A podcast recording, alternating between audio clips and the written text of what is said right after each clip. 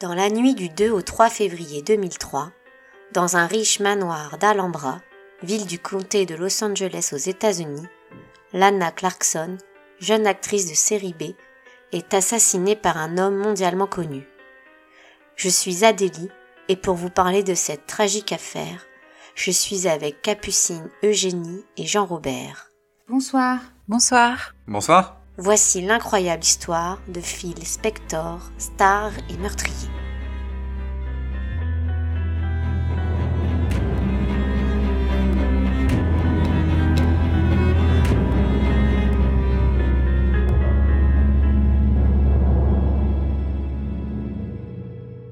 Mon nom est Adriano.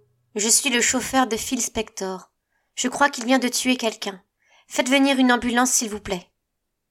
C'est avec cet appel du chauffeur de Phil Spector, Adriano de Souza, que commence l'affaire Lana Clarkson. Quelques secondes avant qu'Adriano n'appelle le 911, ce jeune homme qui occupe le poste de chauffeur privé de Phil Spector entend un coup de feu dans le hall du manoir immense qu'habite son patron. Phil Spector sort alors du manoir, un revolver dans la main droite, laquelle est couverte de sang, et dit Je crois que je viens de tuer quelqu'un. Mais avant de plonger dans cette affaire passionnante, je vous propose de revenir sur la vie de Phil Spector pour tâcher de trouver une explication à ce qui pousse quelqu'un qui a tout à tuer. Phil Spector, de son vrai nom Hervé Philippe Spector, naît le 26 décembre 1939 à New York dans le Bronx d'un père ouvrier ferronnier, Benjamin, et d'une mère au foyer, Bertha. Son grand-père est un émigré russe, son nom étant alors Spector avec un K, mais il a légèrement changé à son arrivée aux États-Unis en remplaçant le K par un C afin de mieux s'intégrer. Il est possible que les parents de Phil aient été cousins germains en raison des noms très similaires de leurs parents. En 1949, alors que Phil n'a que 10 ans, son père se suicide sans donner aucune justification à son acte, ce qui laisse la famille dans le plus profond désarroi. Quatre ans plus tard, la mère de Phil, sa sœur et lui déménagent à Los Angeles. Bertha, la mère de Phil, y trouve un travail de couturière. Phil se réfugie alors dans la musique. Il apprend plusieurs instruments et a une facilité naturelle à la composition. En 1957, il fonde le groupe de pop The Teddy Bears avec Marshall Leib et Annette Klingbard. Il écrit la chanson To know him is to love him. En français, le connaître, c'est l'aimer.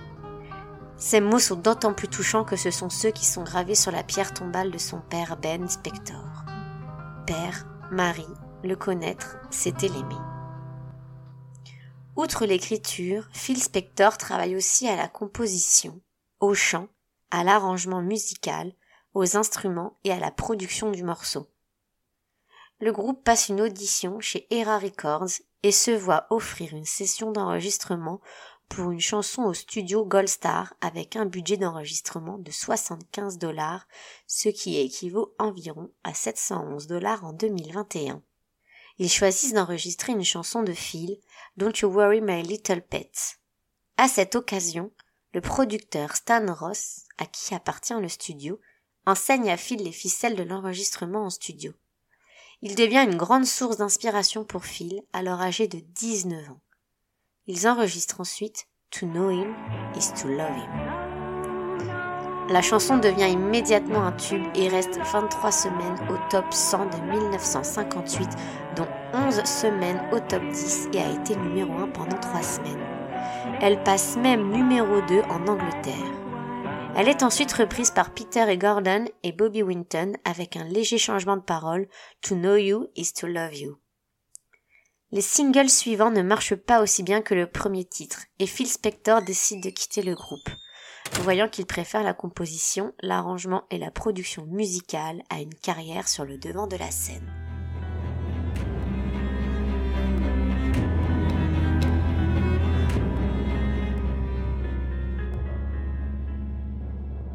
Phil Spector rencontre Lester Seal, le dirigeant d'une maison de disques.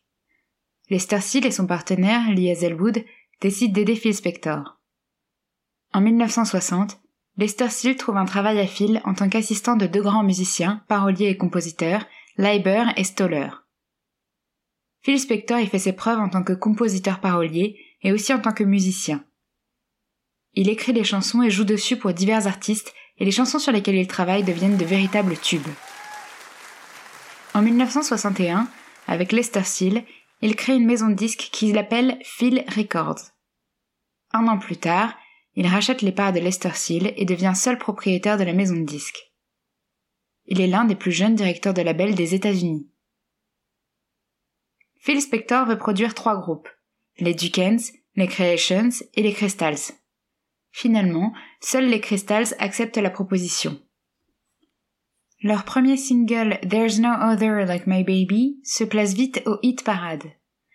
Grâce à ce nouveau succès, Phil Spector arrive à attirer de plus en plus de stars, notamment Connie Francis, les Righteous Brothers, dont il produit la célèbre chanson Unchained Melody, et les Ronettes, dont il produit la tout aussi célèbre chanson Be My Baby en 1963. En 1963, Phil Spector se marie avec Annette Mérard, une chanteuse avec laquelle il travaille. Phil Spector développe une nouvelle technique d'enregistrement dont le but est de conférer à la musique pop la profondeur sonore d'un orchestre classique. Il crée cet effet au studio Gold Star. Pour y parvenir, il faut combiner deux techniques. La première consiste à faire jouer énormément d'instruments qui jouent à l'unisson. Par exemple, plusieurs guitares enregistrent ensemble la même mélodie et sont mixées comme un seul instrument. De fait, il y a presque autant d'instruments sur Be My Baby que dans un orchestre classique. La seconde méthode consiste à ajouter de l'écho de manière acoustique, en enregistrant une première fois en studio, en diffusant le dit enregistrement dans une chambre d'écho où il est de nouveau enregistré par un micro. Cette technique d'enregistrement est appelée mur de son, et si elle est inventée et développée par Phil Spector, elle est ensuite utilisée par de nombreux autres musiciens, notamment pour des morceaux qui ont marqué l'histoire, comme Good Vibrations des Beach Boys, Dancing Queen de ABBA, Bohemian Rhapsody de Queen ou encore All I Want for Christmas Is You de Maria Carey. Grâce à ce mur de son qui rend ces morceaux si caractéristiques, Phil Spector se voit surnommé le Richard Wagner de la pop par un journaliste musical. Phil Spector marche bien, très bien même. Il gagne énormément d'argent et est considéré comme un génie dans le milieu musical. En 1966, il produit le disque River Deep Mountain High de Ike et Tina Turner. Phil Spector considère le disque ainsi que la chanson du même nom comme étant son chef-d'œuvre. Selon lui, c'est là que son effet, le mur du son, est le plus impressionnant, le plus abouti et le plus beau. Pourtant, l'enregistrement est ardu. Extrêmement perfectionniste, Phil Spector prend énormément de retard, obligeant ainsi Ike Turner à finir lui-même plusieurs enregistrements. La pochette est photographiée par l'acteur, réalisateur, peintre, poète et photographe Dennis Hopper. Bien qu'aujourd'hui effectivement considéré comme un chef-d'œuvre, le disque est un échec commercial, relatif, car il est tout de même classé 88e aux États-Unis. Cette déception plonge Phil Spector dans une profonde incompréhension et il ressent un profond sentiment d'injustice. Il n'est plus considéré comme le faiseur de miracles de Los Angeles. Il connaît lui aussi l'échec, sur le projet en lequel il croyait le plus. Cet échec pousse Phil Spector à prendre ses distances avec son travail. Il se retire provisoirement de la profession, vivant plus ou moins en reclus.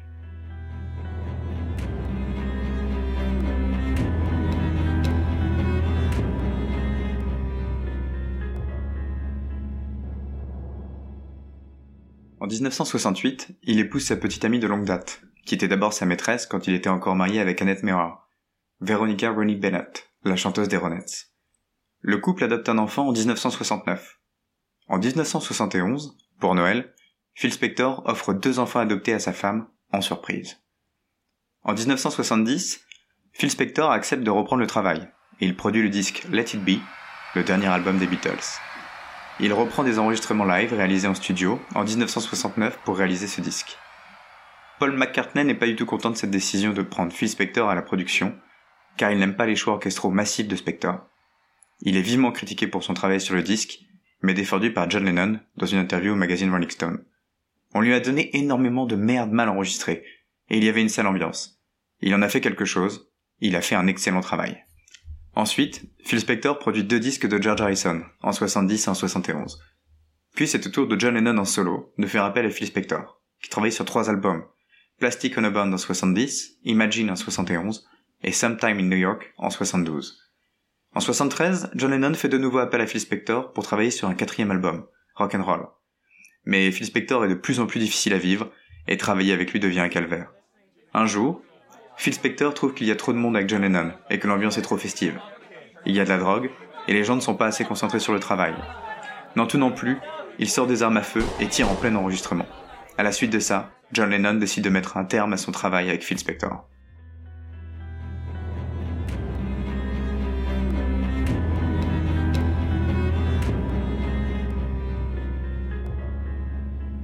À la maison, rien ne va plus non plus. Dans son livre intitulé Be My Baby, How I Survived Mascara, Miniskirts and Madness, or My Life as a Fabulous Ronette, paru en 1990, Ronnie, la chanteuse des Ronettes avec qui Phil Spector est mariée de 1968 à 1974, fait des révélations fracassantes. Elle raconte que pendant leur mariage, Phil Spector l'empêche de sortir et la torture psychologiquement. Elle accuse Phil Spector d'avoir mis fin à sa carrière musicale en lui interdisant de se produire. Elle dit que tout le temps de leur mariage, Phil l'a fait garder par des gardes du corps et des chiens pour l'empêcher de sortir de la maison. Il lui a même confisqué toutes ses chaussures pour s'assurer qu'elle ne pourrait pas partir. Ronnie tombe dans l'alcool et les rares sorties autorisées sont quand Phil la laisse assister à des réunions des alcooliques anonymes. Un jour, il l'invite à le suivre à la cave et lui montre son dernier achat. Un grand cercueil en or avec un couvercle en verre. Il lui dit que si elle essaye de le quitter, il engagera un tueur pour la tuer et elle finira dans le cercueil qu'il a fait construire pour elle. En 1972, Ronnie essaye de quitter Phil Spector en fuyant pieds nus avec l'aide de sa mère. En 1974, le divorce est enfin prononcé et Ronnie perd tout les recettes de ses futurs enregistrements et la garde de ses enfants. Ces enfants, d'ailleurs, finissent par témoigner que leur père les gardait captifs et qu'il les forçait à simuler des rapports sexuels avec ses petites amies. L'un d'eux témoigne. J'ai eu les yeux bandés et j'ai été agressé sexuellement.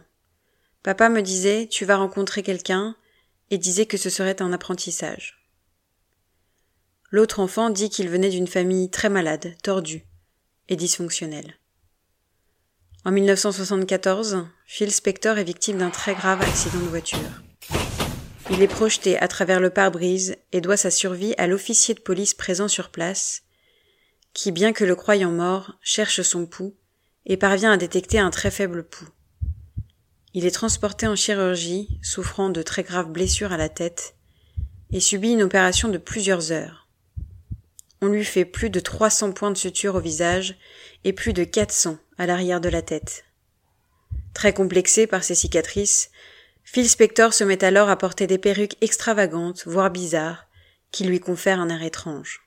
Cela ne l'empêche pas de travailler, et il se met ensuite à collaborer avec de nombreux grands artistes dans un nouveau label cofondé avec Warner Bros., le label Warner Spector.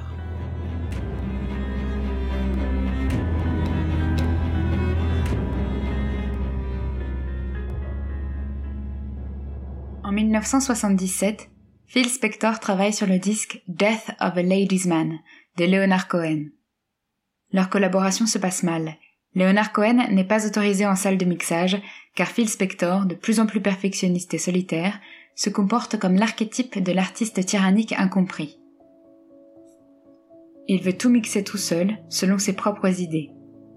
Leonard Cohen n'est pas d'accord avec ses décisions, et Phil Spector, dans une crise de fureur, finit par menacer Leonard Cohen avec une arbalète. Les fans de Leonard Cohen sont déçus par ce disque, car ils ne reconnaissent pas le style de Leonard Cohen dans les arrangements orchestraux. Leonard Cohen reste ensuite traumatisé par cet album, dont il ne jouera plus qu'une seule chanson, remasterisée, en concert. En 1979, Phil Spector est engagé pour travailler sur le disque End of the Century des Ramones. Les fans des Ramones sont déçus par ce disque, plus facile d'accès et plus grand public que leurs autres disques. Pourtant, End of the Century comprend plusieurs des plus grands tubes des Ramones. Sur cet album, on trouve aussi une reprise d'une chanson des Ronettes qui avait été faite par Phil Spector, la fameuse Baby I Love You. Didi Ramon, le bassiste des Ramones, dira plus tard que pendant les sessions d'enregistrement, Phil Spector l'a à plusieurs reprises menacé avec une arme à feu. Une rumeur circule au sujet de la reprise des Ronettes, présente sur le disque. Phil Spector aurait menacé un membre du groupe toute une nuit, le forçant à s'asseoir sur un fauteuil et le menaçant d'une arme à feu, jusqu'à ce qu'il accepte de reprendre la chanson des Ronettes. La production du disque de Yoko Ono, Season of Glass, en 1981, marque la fin de sa période d'activité avant une longue pause de plusieurs années.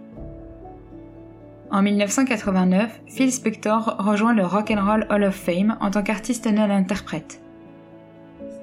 En 1994, il écrit une lettre au comité de nomination du Rock and Roll Hall of Fame pour s'opposer à la nomination des Ronettes dans leur intronisation. Les Ronettes ont finalement rejoint le Rock and Roll Hall of Fame, mais cette lettre a repoussé leur intronisation, donc elles n'ont pas eu l'occasion d'y être avant 2007. En 1996, Phil Spector est engagé pour travailler sur l'album Falling Into You de Céline Dion, mais il est renvoyé suite à des disputes avec l'équipe de production de Céline Dion. En 2003, il travaille sur le disque Silence is Easy de Star Sailor. Il est d'abord engagé pour travailler sur l'ensemble du disque, mais il est renvoyé après avoir travaillé sur seulement deux chansons, dont le single du disque qui est d'ailleurs arrivé au top 10 au Royaume-Uni, en raison de divergences créatives et personnelles. C'est le dernier projet professionnel de Phil Spector.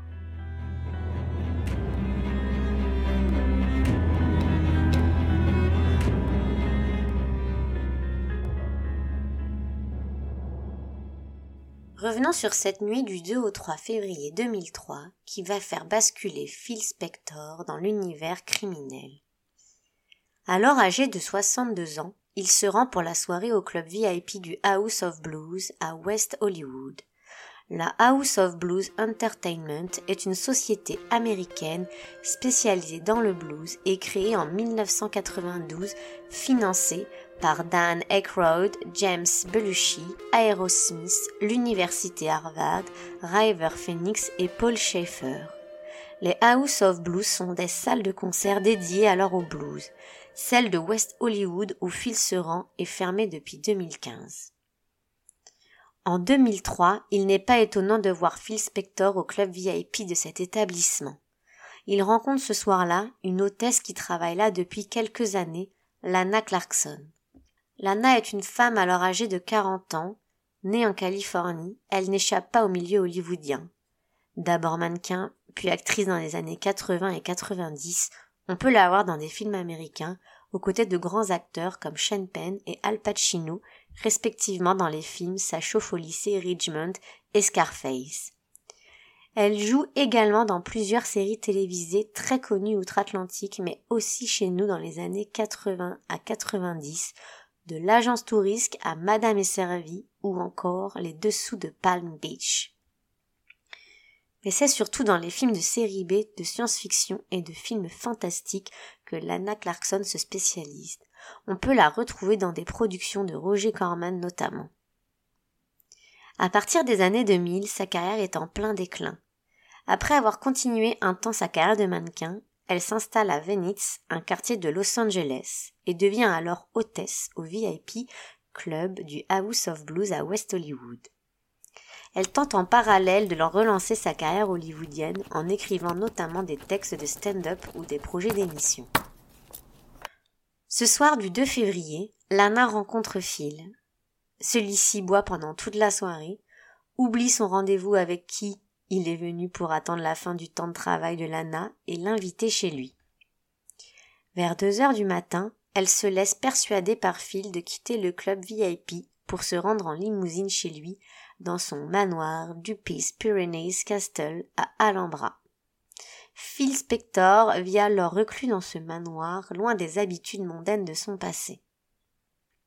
Deux semaines avant de rencontrer Lana Clarkson, Phil Spector déclarait dans une interview Je n'ai pas été bien, pas assez bien pour fonctionner normalement dans la société, alors j'ai décidé de m'en retirer. Je suis habité par des démons, j'ai une personnalité bipolaire, je suis mon pire ennemi. Une fois dans la limousine, le chauffeur remarque que son patron est ivre et que Lana ne semble pas très à l'aise à l'idée de se rendre dans le manoir. Elle rentre pourtant avec Phil dans la propriété vers trois heures du matin. Le chauffeur reste dans la voiture devant la maison pour le reste de la nuit. Mais deux heures environ après avoir laissé les deux passagers, celui-ci entend un coup de feu provenant du manoir, et quelques instants plus tard, voit Phil Spector, la main droite ensanglantée tenant un revolver, l'air hagard et lui déclarant Je crois que je viens de tuer quelqu'un. Adriano de Souza, le chauffeur, appelle alors la police pour leur indiquer que son patron semble avoir tué quelqu'un. La police arrive quelques instants plus tard, interpelle Phil Spector très agité, qui ne se laisse pas faire, allant jusqu'à se battre avec la police. Celle-ci utilise alors le taser pour le maîtriser. Il est placé en garde à vue à 40 minutes après le coup de feu. La police prend ensuite un certain temps pour sécuriser tout le manoir. Il découvre dans le salon une bouteille de tequila vide, des bougies encore allumées, un verre à cocktail et tout proche, le corps de Lana Clarkson, sans vie, dans une posture mi-assise, mi-allongée, sur un fauteuil. Dans sa bouche, une balle de 9 mm d'un type rare appelé plus P. Ses dents de devant ont explosé sous l'effet du coup de feu. À ses pieds, un revolver de type Colt Cobra 38 qui sera identifié comme celui de Phil Spector. Les officiers de police continuent de fouiller la maison, et découvre des traces de sang à plusieurs endroits, notamment dans les escaliers et la salle de bain, où se trouve un linge imbibé du sang de Lana Clarkson, ce qui laissera supposer le procureur que Phil Spector a tenté de nettoyer la scène plutôt que d'appeler les secours. Onze armes à feu sont retrouvées dans le manoir, dont certaines sont chargées avec ces balles rares plus P du même type que celle qui a tué Lana Clarkson.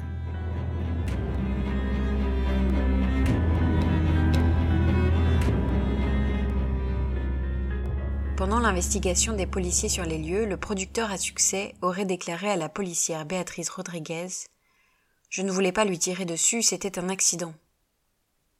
Il nie cette déclaration par la suite, lors de sa garde à vue, pour soutenir la thèse du suicide. Après avoir payé un million de dollars, Phil Spector est relâché le temps de l'investigation. Il se confie alors au magazine Esquire et affirme She kissed the gun, I have no idea why. Elle a embrassé le canon du revolver et j'ignore pourquoi. Il insiste sur son innocence, sur le fait qu'il ne connaissait pas la victime avant le meurtre, que c'était elle qui voulait venir chez lui. Immédiatement après son arrestation, Phil Spector contacte son ami de longue date et confident, l'avocat Robert Shapiro. Cet avocat très célèbre est surtout connu pour avoir défendu avec succès O.J. Simpson. Phil Spector décide de l'engager pour sa défense, mais fait vite machine arrière en janvier, après avoir d'abord versé un million de dollars pour l'engager, car il trouve que Shapiro ne se dévoue pas assez à l'affaire. Ensuite, Phil Spector engage la non moins célèbre avocate Leslie Abramson, connue pour avoir défendu Eric Menendez, accusé du meurtre de ses parents.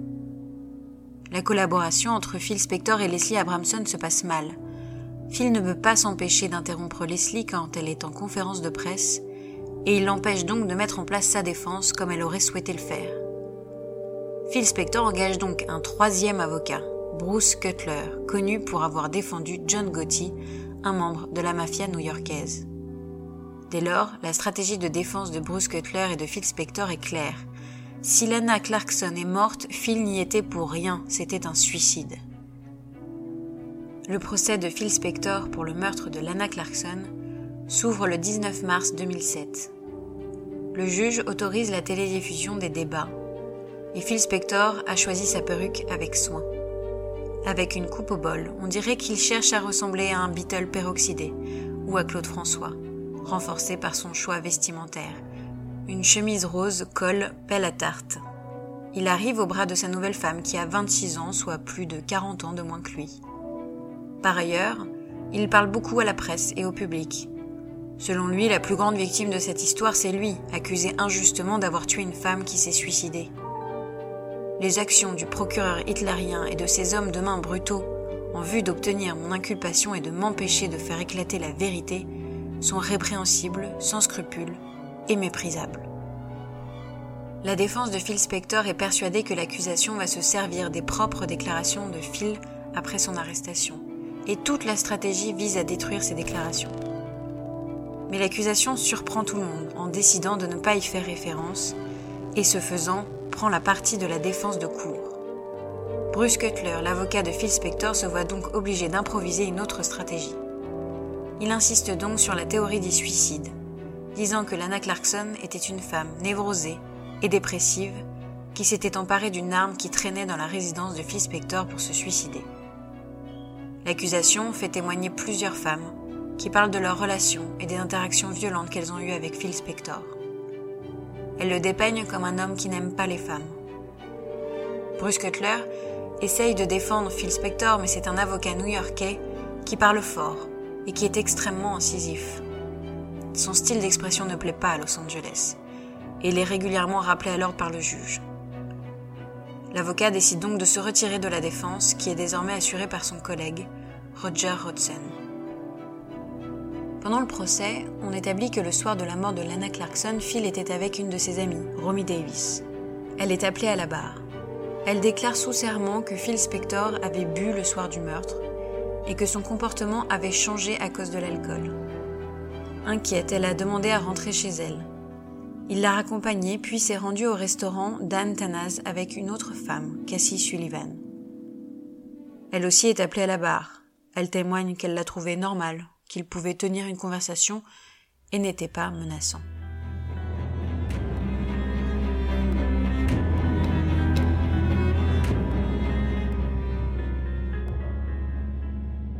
Cassie parle ensuite de la rencontre entre Phil Spector et Lana Clarkson.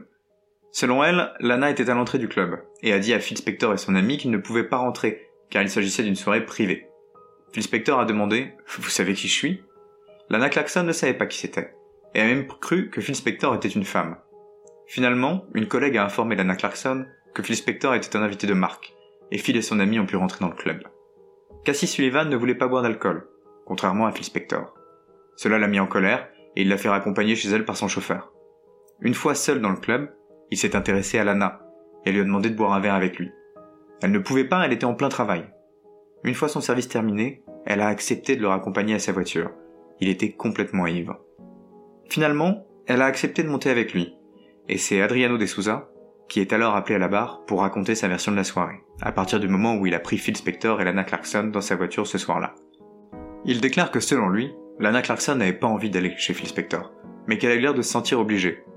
Elle a dit qu'elle passait juste un moment et qu'elle rentrera chez elle ensuite. Il l'a donc attendue dans la voiture pendant environ deux heures. C'est alors qu'il a entendu le coup de feu et qu'il a vu Phil Spector sortir avec l'arme dans la main disant Je crois que j'ai tué quelqu'un. La défense est catégorique. Phil Spector n'a pas dit Je crois que j'ai tué quelqu'un, mais je crois que quelqu'un a été tué. Et Adriano de Souza a mal compris car il est brésilien et il ne parle pas assez bien l'anglais pour comprendre ce que disait Phil Spector. C'est ensuite son médecin légiste, le docteur Luis Pena, de témoigner en mai 2017. D'abord, selon lui, Lana Clarkson ne souffrait pas de dépression et ne présentait pas de traits couramment présentés par les victimes de suicide. De plus, il indique que la langue de Lana Clarkson présentait de nombreuses contusions, ce qui selon lui prouve que l'arme du crime a été enfoncée de force dans sa bouche. Il dit L'échymose est tout à fait unique et correspond à un traumatisme contendant. Quelque chose a frappé la langue. Il ajoute que le fait que Lana Clarkson ait eu son sac à main sur l'épaule est étonnant, car une personne qui envisage de se suicider aurait tendance à enlever son sac à main pour ne pas s'encombrer. Le 26 septembre, le procès est annulé, car les jurés n'arrivent pas à se mettre d'accord. 10 jugent Phil Spector coupable et 2 maintiennent qu'il est non coupable. Phil Spector sort libre, sous une forte caution du tribunal. Son second procès pour meurtre deuxième degré qui désigne un homicide volontaire non prémédité, s'ouvre fin octobre 2008, présidé par le même juge que la première fois. Cette fois-ci, il n'autorise pas la diffusion télévisuelle du procès, ce qui empêche de relater le second procès aussi bien que le premier. Phil Spector est cette fois défendu par l'avocat Jennifer Lee Baringer. Le 13 avril 2009, il est reconnu coupable du meurtre au second degré de Lana Clarkson, et il est aussi jugé coupable d'avoir utilisé une arme à feu. Il est emprisonné à perpétuité avec une peine de sûreté de 19 ans. Il fait appel plusieurs fois, en 2011, 2012 et 2016, sans succès. Sa santé se détériore vite lors de sa peine, et il finit par être détenu dans l'hôpital pénitentiaire California Healthcare Facility. En 2014, il perd la capacité de parler à cause d'un papillomatose laryngé. Il meurt le 16 janvier 2021 de complications dues au Covid-19.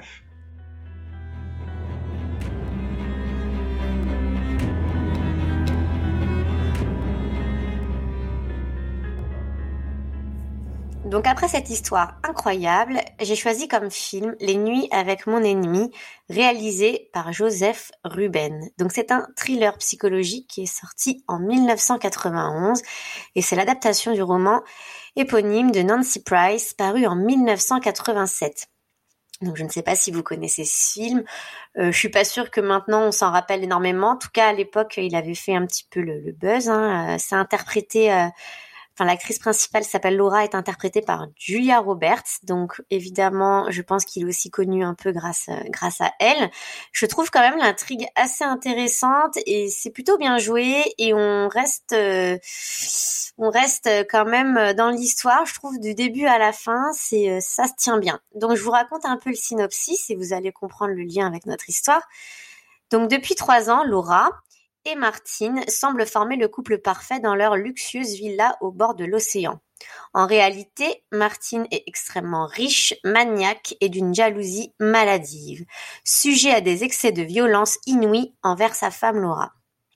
Celle-ci, décidée à fuir, apprend d'abord à nager à l'insu de son mari, puis profite d'une sortie nocturne en mer sur le voilier d'un ami pour simuler une noyade. Elle est ainsi considérée morte, elle migre alors dans un état lointain et entame une nouvelle vie sous le nom de Sarah Waters. Donc, voilà, ce film, il parle un peu, bon, pas vraiment d'un pervers narcissique, mais de l'emprise euh, de, certains hommes sur les femmes et des, des troubles psychologiques. Donc, ma question ce soir est, pensez-vous que l'argent la réussite et le pouvoir sont des facteurs déclencheurs de troubles psychologiques, donc, je sais pas, violence, bipolarité, psychorigide, et puis j'en passe. Euh, hmm. Moi, je pense pas que les maladies mentales soient déclenchées par euh, l'argent et la réussite. En revanche, je pense qu'il y a plein de gens qui, pour devenir euh, très pardon, j'ai juré. Non, pour avoir, pour rencontrer la réussite et connaître le succès, euh, doivent mettre de côté leurs sentiments ou doivent de base avoir peu de sentiments et être prêts à faire des concessions sur euh, euh, l'empathie. Et donc, je pense qu'il y a beaucoup de, de gens qui rencontrent le succès, qui ont une personnalité qui s'y prête et de fait qui sont peut-être moins empathiques que les autres et qui sont prêts à écraser les autres pour réussir. C'était très mal formulé. Mm. Mais euh, non, on a compris dans l'ensemble. Super, moi super, génial. Ouais, merci Adélie en tout cas pour le pour le film qui que moi je connais pas d'ailleurs et qui, a l'air super bien. Excusez-moi, mais pousse, on n'a pas annoncé à nos auditeurs que Jean-Robert avait rejoint l'équipe euh, comme membre permanent. Ah oui, c'est vrai. Bah oui. Donc c'est pour ça que maintenant vous entendez une voix pour nous aider pour euh, voilà, c'est ça. Merci beaucoup de m'accueillir, mesdames. Les hommes, vous êtes représentés en et... Et pour répondre à la question, euh, je ne sais pas si l'argent, euh, si l'argent ou la réussite entraîne euh, ou peut-être augmente peut-être les, les, troubles psychologiques, mais ce qui est certain, c'est que les, gens qui ont une vraie quête, enfin j'imagine, hein, c'est mon point de vue, qui ont une vraie quête de pouvoir, de réussite, ça s'accompagne souvent par un, contrôle excessif ou peut-être le fait d'avoir accès à beaucoup de choses et donc perdre un peu une notion de la réalité là-dessus et, devenir abuser de ce contrôle sur son entourage. Donc oui, ça peut être en tout cas un facteur peut-être euh, peut-être pas la cause, mais un facteur aggravant euh, sur des sur des caractères déjà déjà compliqués. Mm. Et toi, je, suis, d'accord. Ouais, moi le, il y a aussi le sentiment d'impunité. J'ai l'impression qui qui peut ressortir ah de cette position et donc de sentir oui tout puissant et et, se dire qu'on est au-dessus de peut-être de certaines lois où on est un peu euh, au-dessus de la moyenne et du coup euh, bah, comme on est spécial euh, on s'autorise peut-être des choses ou on se, on se dit que être extravagant d'une manière violente peut être autorisé enfin je sais pas voilà moi c'est c'est c'est ce côté là qui me mmh. voilà donc plutôt là là ça marche bien enfin avec Phil Spector parce qu'en plus c'est dans un univers artistique donc voilà, euh, c'est moins, c'est pas l'univers, euh, c'est un univers voilà où, la liberté est peut-être plus importante encore, donc euh, il joue peut-être de ça, voilà. C'est mon avis. Oui, parce que c'est vrai que la question d'Adélie, elle avait du sens dans la mesure où où Phil Spector, pour le coup, ne présentait pas au départ de signes indiquant qu'il allait péter un plomb. Oui, c'est en fait, c'est vrai que ma question finalement, elle est un peu vaste, mais dans l'ensemble, c'était euh, moi je je pense que voilà, comme dit Capucine, je pense pas qu'en effet l'argent, le pouvoir, tout ça déclenche euh, une maladie mentale, parce qu'on parle vraiment de maladie. Par contre, je pense qu'en effet, on n'a plus les pieds sur terre et on, peut développer certains troubles psychologiques, ce qui peut paraître complètement en fait normal, hein, quand tout est facilement euh, euh, réalisable, quand on peut avoir euh, tout ce qu'on veut en claquant des doigts et plein de choses. Je pense qu'on perd la notion des choses et c'est plutôt ça, on dérive, on commence à avoir des dérives sur certaines, que soit on n'a plus la notion finalement peut-être des relations, la patience, euh, d'obtenir certaines choses. Je pense qu'on devient capricieux, on devient impatient, on devient bon, le, la manière, tout ça je disais psychologique de vouloir tout contrôler. je pense que pas de mal, je voulais pas voilà forcément dire maladie mentale, mais en moins d'un qu'on peut avoir peut-être développer des troubles en fait comme des tocs ou des, des, des, l'impulsivité je sais pas en fait bah, pour moi dans le cas de, Phil Spector c'est un peu ça hein.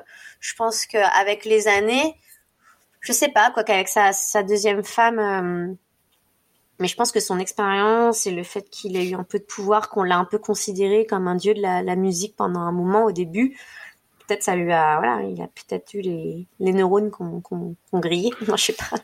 Bah, moi je pense qu'il y a plusieurs trucs euh, au sujet de Phil Spector c'est que déjà en effet euh, il y a ce truc où il s'est plus senti euh, pissé quoi. Bah ouais, c'était quand même un nobody. Ouais c'était personne hein. ouais un fils le petit-fils d'immigré qui avait en fait qui qui avait une vie, un début de vie difficile avec le suicide de son père et tout ça, qui a commencé à avoir énormément de succès. Et, et donc il y a eu ça déjà, cette montée, euh, enfin cette gloire euh, soudaine et, brutale.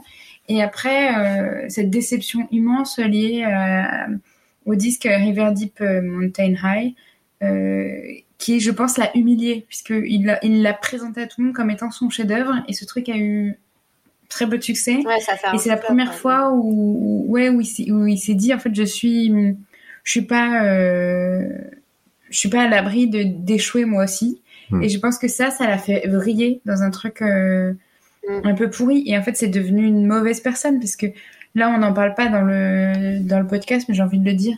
Euh, le truc au sujet de de Tina Turner. Tina Turner l'a accompagnée toute sa vie. C'est elle qui l'a fait rentrer au Rock and Roll Hall of Fame. Et, euh, et lui, au moment de, de la mort de Ike Turner, il a fait un, une, éloge, une éloge funèbre. Un éloge funèbre? Hein? Une? Moi, je sais pas. Et euh, un éloge. Un éloge funèbre. Hmm. Bon, bref. Et, euh, et, il a dit euh, Oui, euh, j'ai lu la biographie de Tina Turner où elle accuse Ike Turner. Et ben, je trouve que c'est minable. Tina Turner n'est personne sans Ike. C'est lui qui a fait d'elle ce qu'elle est. Euh, et, euh, et d'ailleurs, le soir où je l'ai vu euh, chanter avec plusieurs filles, il était entouré de plein de nanas qui auraient pu devenir Tina Turner, qui avaient le même succès, enfin qui avaient le même talent. Et c'est juste qu'il l'a choisi elle, mais euh, elle, elle lui doit tout. Enfin, et moi, je, je, je trouve que c'est tellement déplacé de faire ça. C'est mégalomane, ah bah, c'est complètement mégalo. Hmm. En fait, je pense bah, qu'il a, il a développé au fil du temps une haine de la femme, je ne sais pas pourquoi. Ouais, ouais, ouais, je suis bien d'accord avec toi, Capu, ouais, sur la haine de il a quand même, euh, il a quand même, euh, il a quand même acheté un cercueil euh, en verre pour sa seconde femme en or et en, or et en verre ah pour potentiellement l'enfermer là après sa mort. Donc on, on est quand même l'angoisse hein. qui, peut-être était quand même légèrement dérangé à la base. Hein. Tu penses qu'il était dérangé à la base Alors c'est ça la question. Pour avoir ce genre d'idée, je pense que dès le début il y avait quelque chose qui allait pas. S'il faut quand même y penser, c'est pas commun. Oui, il aurait dû rester dans son manoir enfermé et, pas, arrêter de sortir. C'est plus safe. Et puis en plus, ça aurait évité euh, au monde de, devoir regarder ces horribles perruques. je veux dire, ça, ah ça il aurait dû être euh, condamné pour ça, pour crime contre l'humanité. Parce que. Ce qu'elle en faire ce truc et puis cette tenue. Non, mais en fait, le, mec, il, s'est dit waouh, euh, Claude François, c'est une star. Euh, mon but, c'est de lui ressembler, mais d'être beaucoup plus extravagant en termes de, en termes de perruque.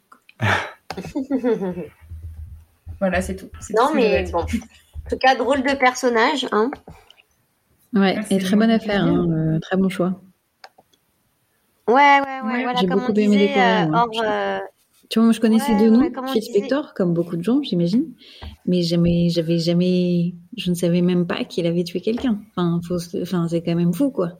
Alors que c'est, maintenant, il faut considérer que c'est d'abord un meurtrier. Enfin, enfin, Ouais, c'est vrai. avant, bon, après chacun fait comme il veut, mais c'est, le meurtre, malheureusement, passe avant, euh, pour moi, le, le grand producteur qu'il était, quoi. Euh, C'est ce qui, enfin, je, ça surpasse tout. C'est dommage, mais, euh, donc je, je suis ravie d'en avoir su un peu plus sur cette affaire. Oui, moi aussi. Merci beaucoup. Moi aussi. Voilà. Puis n'hésitez pas à nous donner vos retours, comme on disait avec Capucine. euh, voilà, on a décidé de, on avait un doute si on devait euh, plutôt euh, s'attarder sur sa carrière musicale. On a décidé de faire les deux. Comme ça, on regroupe euh, la totalité. Donc, on espère que ça vous aura plu aussi finalement d'avoir autant d'informations sur finalement sa carrière que le meurtre, enfin que l'enquête. Donc, n'hésitez pas à nous faire vos retours. Oui. Ouais. Bah, on n'a rien d'autre à dire. Non, je crois pas. Ok, bah, super. Euh, merci à vous euh, de nous Merci à trois. Puis... Merci les filles et Ah bah oui, non. Claire, Merci. je l'oublie Merci, le pauvre, mais non, c'est pas d'habitude. oui, c'est vrai, ça me fait bizarre d'avoir un Euh, garçon. bienvenue encore, Jean-Robert. Merci à vous trois. Et, euh, et puis merci euh, à Noémie Dourneau et Evan Logerémont pour notre générique. Et peut-être que vous avez remarqué qu'on a une nouvelle euh, musique de fond qui a rejoint la famille des musiques de fond. Et elle est elle aussi composée euh, par Evan Logerémont. Et Ouais. on est très heureux de, collaborer. Ouais, avec des gens aussi choses talentueux. euh, cette euh, semaine. Ouais, ouais, là, ouh, ouh, c'est la folie. Et peut-être que le prochain Et bah, épisode, dans on deux parlera... semaines. Oui, mais et justement, peut-être comme on aime bien les nouveautés, peut-être qu'on décidera de ne plus parler de crime et de parler de cuisine maintenant, je ne sais pas. Non. bah écoute, on une mauvaise blague, écoutez, nous réserves Oui, c'est mon épisode Bah, Qu'est-ce que tu nous réserves, Capucine? Eh bien, moi, j'ai la choix, j'ai la choix. Il faut s'apprendre quand nous allons parler d'une affaire étrangère, mais pas du tout allemande. Il est bien, il fait très bien animé, du coup. Donc, euh, une affaire, une affaire, du coup, quel continent? Euh, L'Océanie. Ouais, bravo Et bah, dans deux semaines avec l'épisode de Capucine. Et merci pour votre écoute et bonne semaine. Oui, bonne semaine. Merci à tous. Salut.